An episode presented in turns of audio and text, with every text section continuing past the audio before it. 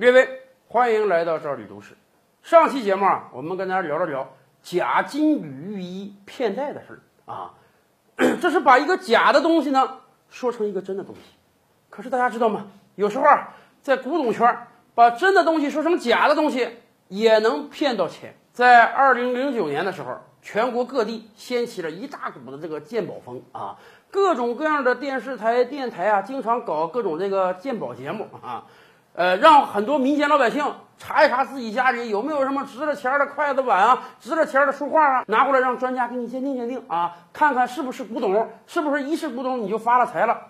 当时河南电视台啊也搞了一个鉴宝节目，郑州当地有个市民啊叫朱云，哎，他想起来说，他姥爷家里啊有一幅画啊，名字叫《松阳汉柏图》，听说是乾隆爷亲自画的，而且上面。有乾隆爷的这个题诗和印信，可能是真的，是不是真的他也不清楚啊。哎，正好河南电视台有这个节目，我去鉴定鉴定吧。哎，朱云和他弟弟啊，捧着这个画，满心欢喜的到了这个海选现场。海选现场呢，有个叫刘岩的书画鉴定专家，经过对这个画仔细看完之后啊，刘岩跟这个朱云兄弟俩说：“哎呀，你们这个画呀，年代是行啊，看着像个古物。”但是呢，经我鉴定啊，啊，不像是这个乾隆爷的真迹，因为据传啊，这个松阳汉柏图，光乾隆自己就画了好几张，后世啊有很多人也模仿着画，所以人家说你这东西是个古代的玩意儿不错，但是不是乾隆的真迹，所以没那么值钱。你这东西给你个价吧，你大老远来的，我看市面上大概就能值个三万块钱左右。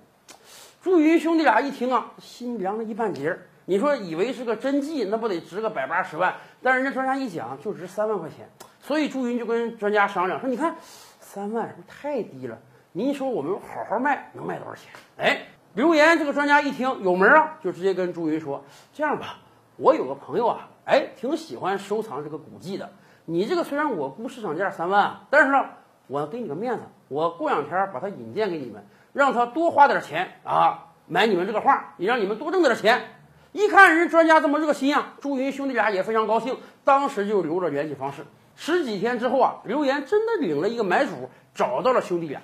双方经过一番讨价还价之后，最后定了十七万。这个买主把朱云兄弟俩的这幅画买走了。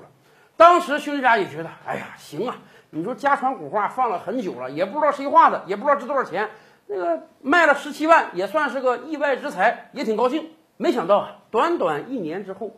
二零一零年，保利拍卖公司啊赶上五周年庆，人家搞了一场拍卖会，压轴的呢就是一幅汉阳松柏图。哎，后来看新闻的时候，朱云还感觉这个图跟我卖那幅一模一样啊。这次拍卖拍出去了吗？拍出去了，拍了多少钱呢？经过多番叫价，从底价两千多万一直叫到了七千八百万，而且拍卖还得给人手续费啊。加上给人拍卖行的手续费啊，买主一共要支付八千七百三十六万，小一亿呀！一看到这个新闻，朱云兄弟俩是火冒三丈啊！我们这个将近一亿的藏品被这个刘岩伙同别人买过去了，就给我们十几万，这不把我们当傻子耍吗？于是朱云兄弟俩马上找律师，向当年这个刘岩和这个买主提出诉讼。要求判定当时的买卖无效，把画还给我，甚至你要赔我八千多万。然而，这个案子一直到今天还没有结束。相关法律专家就说啊，这个案子实在是难定性。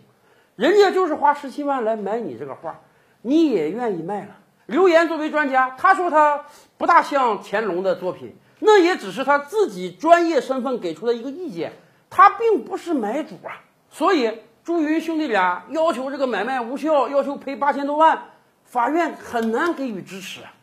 更关键的是，还有另外一种说法，有人说啊，这个画可能真的就是假的，只不过买主要自我炒作一番，所以特地把这个画拿到拍卖行拍，然后自己卖自己买，卖出一个高价。当然，这后面还有什么样其他的利益交割？那就不好讲，但是书画界的水呀，一直就是这么深呐。